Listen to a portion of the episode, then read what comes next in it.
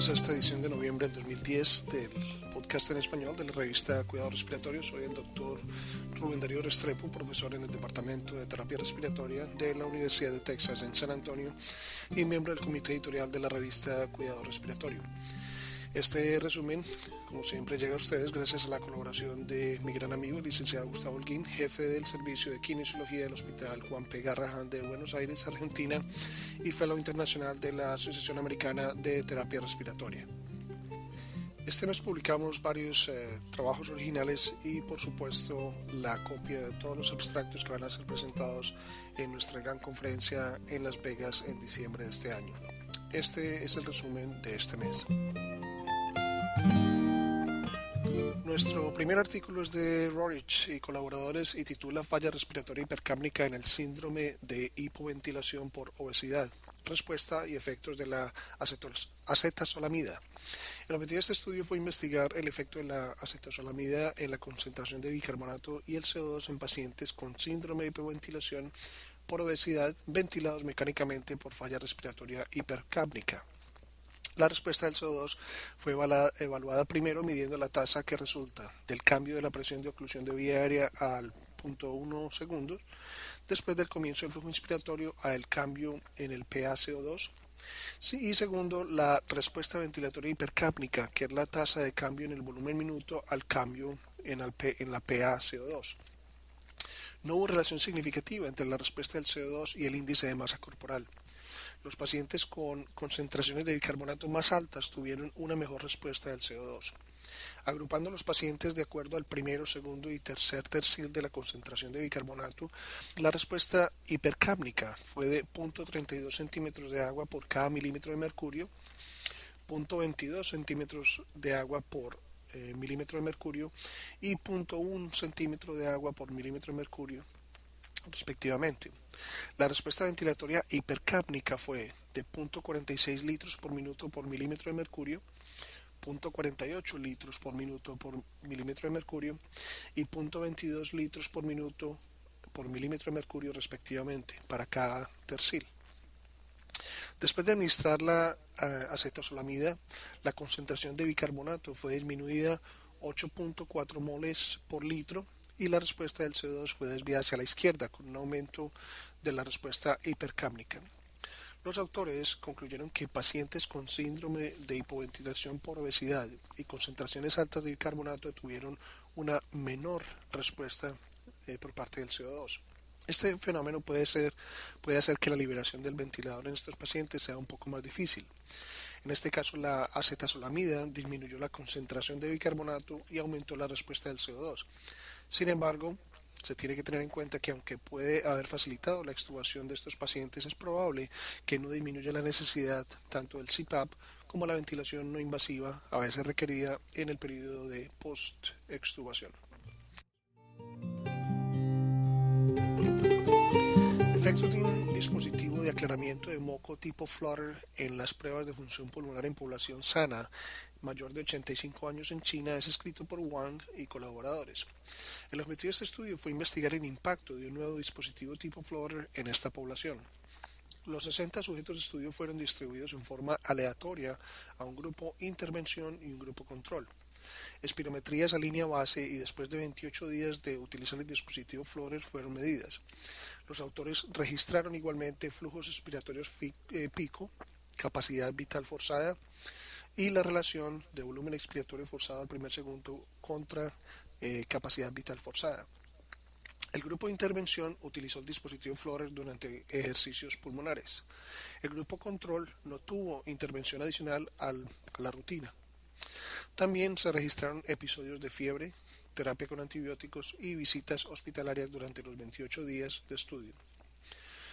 No hubo diferencia significativa entre los parámetros de función pulmonar y las otras variables medidas entre los dos grupos. Sin embargo, se, observó la diferencia promedio en la capacidad vital forzada entre línea base y el 28 fue de 0.33 litros para el grupo de intervención y de 0.2 litros para el grupo control.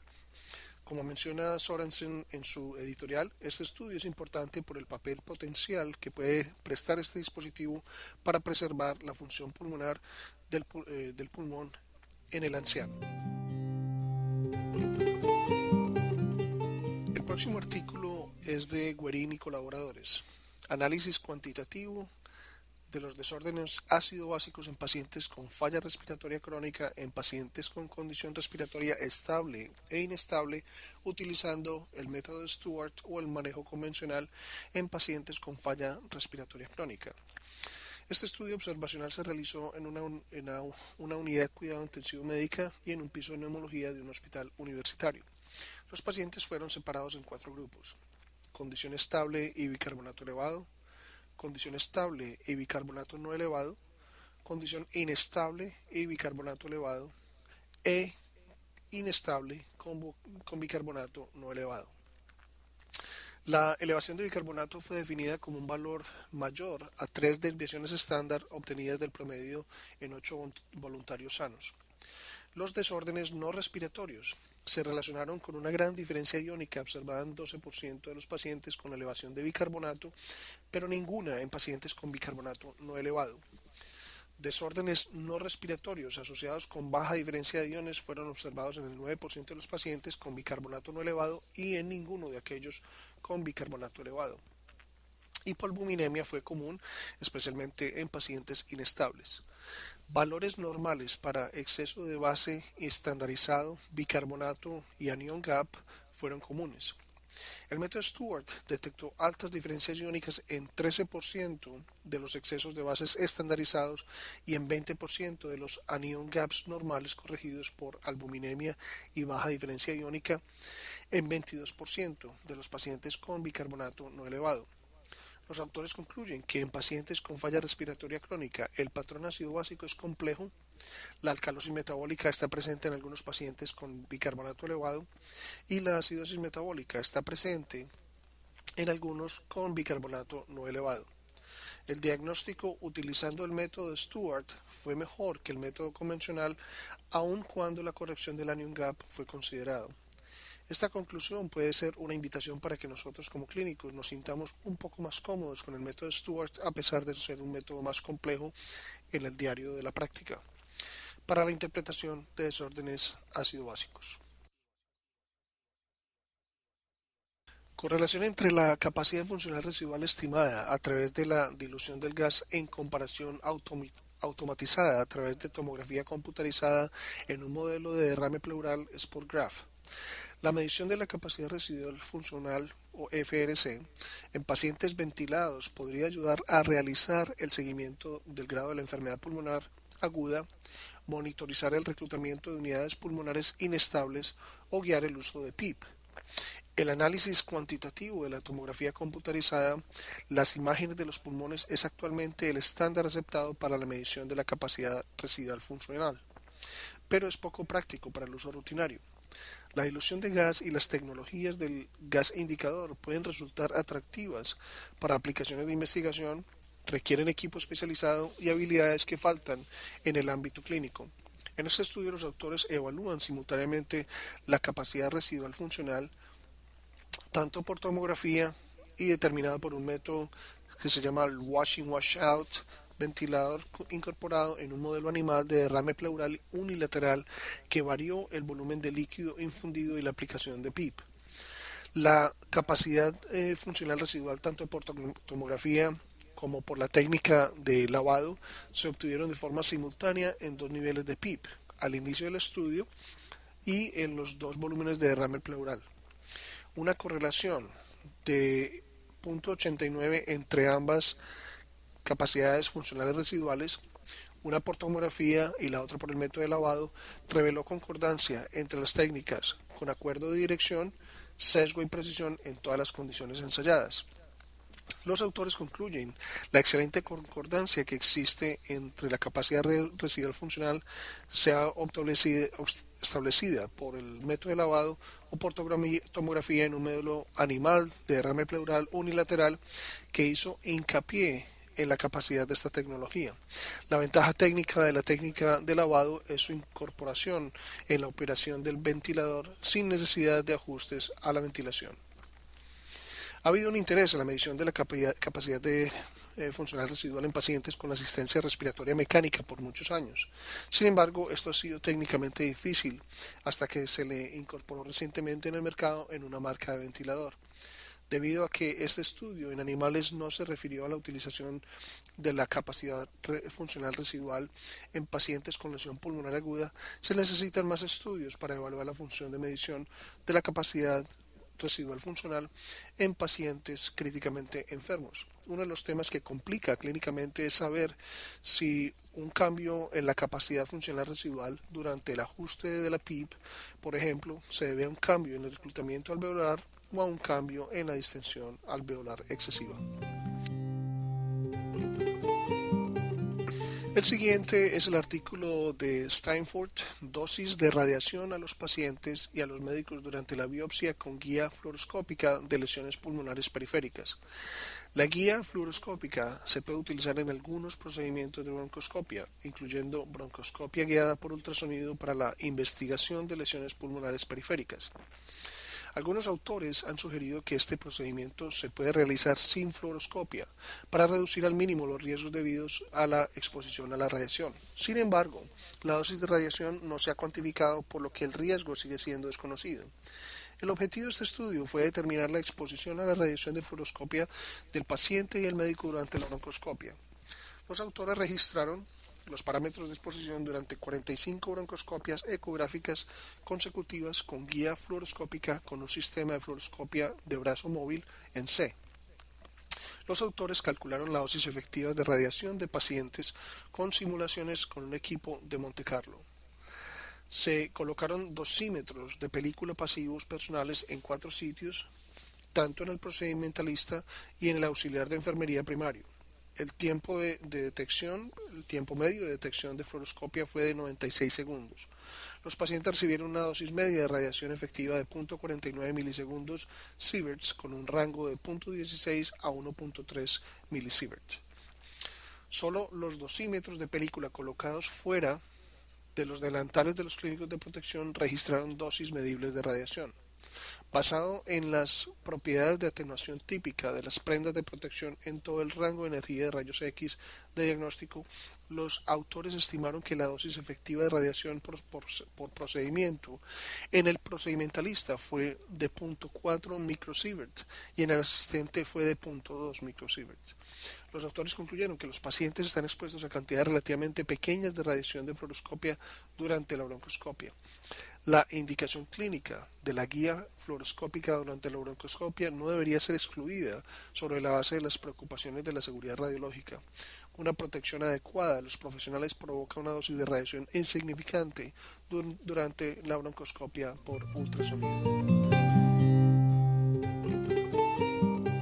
Ejercicios Tai Chi para pacientes con enfermedad pulmonar obstructiva crónica, un estudio piloto por Ye y colaboradores. El objetivo de este estudio fue determinar la viabilidad de un ensayo aleatorio controlado sobre el efecto de un programa de Tai Chi en la calidad de vida y la capacidad de ejercicio en pacientes con EPOC. Los autores randomizaron 10 pacientes con EPOC moderada a grave a 12 semanas de cuidado Tai Chi más cuidado habitual o la atención habitual sola. La actividad de Tai Chi consistió en una clase de una hora, dos veces por semana, que hacía hincapié en el movimiento suave, relajación, meditación y técnicas de respiración. Los resultados de exploración incluyeron los síntomas específicos de la enfermedad y calidad de vida, capacidad de ejercicio, pruebas de función pulmonar, estado de ánimo y autoeficiencia. Los autores también llevaron a cabo entrevistas cualitativas para capturar relatos de pacientes respecto a su experiencia con el tai chi. Entre cuatro de los cinco pacientes del grupo de intervención, la adhesión del protocolo de estudio fue excelente. A las 12 semanas se observó una mejoría significativa en la puntuación del cuestionario de respiratorio, respiratorio crónico entre los pacientes de Tai Chi en comparación con el grupo de cuidados habituales. Hubo una tendencia no significativa hacia la mejoría en la distancia recorrida en 6 minutos en la escala de depresión del Centro de Estudios Epidemiológicos de la Depresión y en la escala de Disney de la Universidad de California en San Diego. No hubo cambios significativos en cualquiera de los grupos en el uso máximo de oxígeno. Los autores concluyeron en este ensayo controlado aleatorio que el Tai Chi es factible en pacientes con EPOC moderado y grave. El ejercicio Tai Chi como un complemento de los cuidados estándares garantiza eh, más investigación. El Tai Chi es un ejercicio suave y de meditación que emplea detallada de los regímenes de flujo, movimientos circulares, equilibrio y cambio de peso, técnicas de respiración y las herramientas cognitivas como la visualización y la centra, el, el centrarse en la conciencia interna. Proporciona leve actividad aeróbica moderada, contiene elementos de respiración y entrenamiento de los músculos respiratorios e incluye el manejo del estrés. Cada una de estas características es un aspecto importante en el manejo del EPOC. El Tai Chi es seguro, accesible, agradable y tiene una gran tasa de adherencia. El artículo de revisión de este mes es terapia dirigida por metas para los pacientes gravemente hipóxicos con síndrome de estrés respiratorio agudo, hipoxemia permisiva por Abdel Salman y Chaifetz. La hipoxemia permisiva es una estrategia protectora del pulmón que tiene como objetivo proporcionar a un paciente con SRA grave un nivel de aporte de oxígeno que sea adecuado para evitar la hipoxia tisular y reducir al mínimo los efectos perjudiciales de la asistencia respiratoria, a menudo tóxicos, que son necesarias para mantener la oxigenación arterial normal. Sin embargo, en muchos pacientes con SRA grave puede ser difícil lograr un equilibrio entre el mantenimiento de la oxigenación tisular adecuada y evitar la lesión pulmonar inducida por ventilación mecánica. Una estrategia potencial para el manejo de estos pacientes implica la manipulación del gasto cardíaco orientada como objetivo y si es necesario la concentración de hemoglobina para compensar la hipoxemia y mantener un valor normal, pero no un valor supranormal de suministro de oxígeno. A pesar de que aún no han sido estudiados, este enfoque es teorizado para mejorar los resultados clínicos de los pacientes críticamente enfermos con SRA grave. Los autores subrayan que el objetivo de este artículo no es para convencer al lector de que este enfoque es necesariamente correcto, ya que los datos son claramente deficientes, sino más bien es para que sirva de base para la reflexión continua y la discusión y el potencial de investigación. Esta es una revisión muy agradable del uso de la terapia dirigida a una meta para los pacientes gravemente hipóxicos con SRA, con énfasis en el papel de la hipoxemia permisiva. Esta revisión debe estimular el debate y la investigación sobre este importante tema. Informe de un caso de Kelly y colaboradores sobre neumotórax recurrentes asociados con la quimioterapia a la linfagio leo, leiomiomatosis. Jacobone y colaboradores presentan un caso de laceración de la arteria intercostal después de la toracentesis. El caso de la enseñanza del mes es por Goldman y colaboradores y es un caso de criptococosis en un paciente inmunocompetente.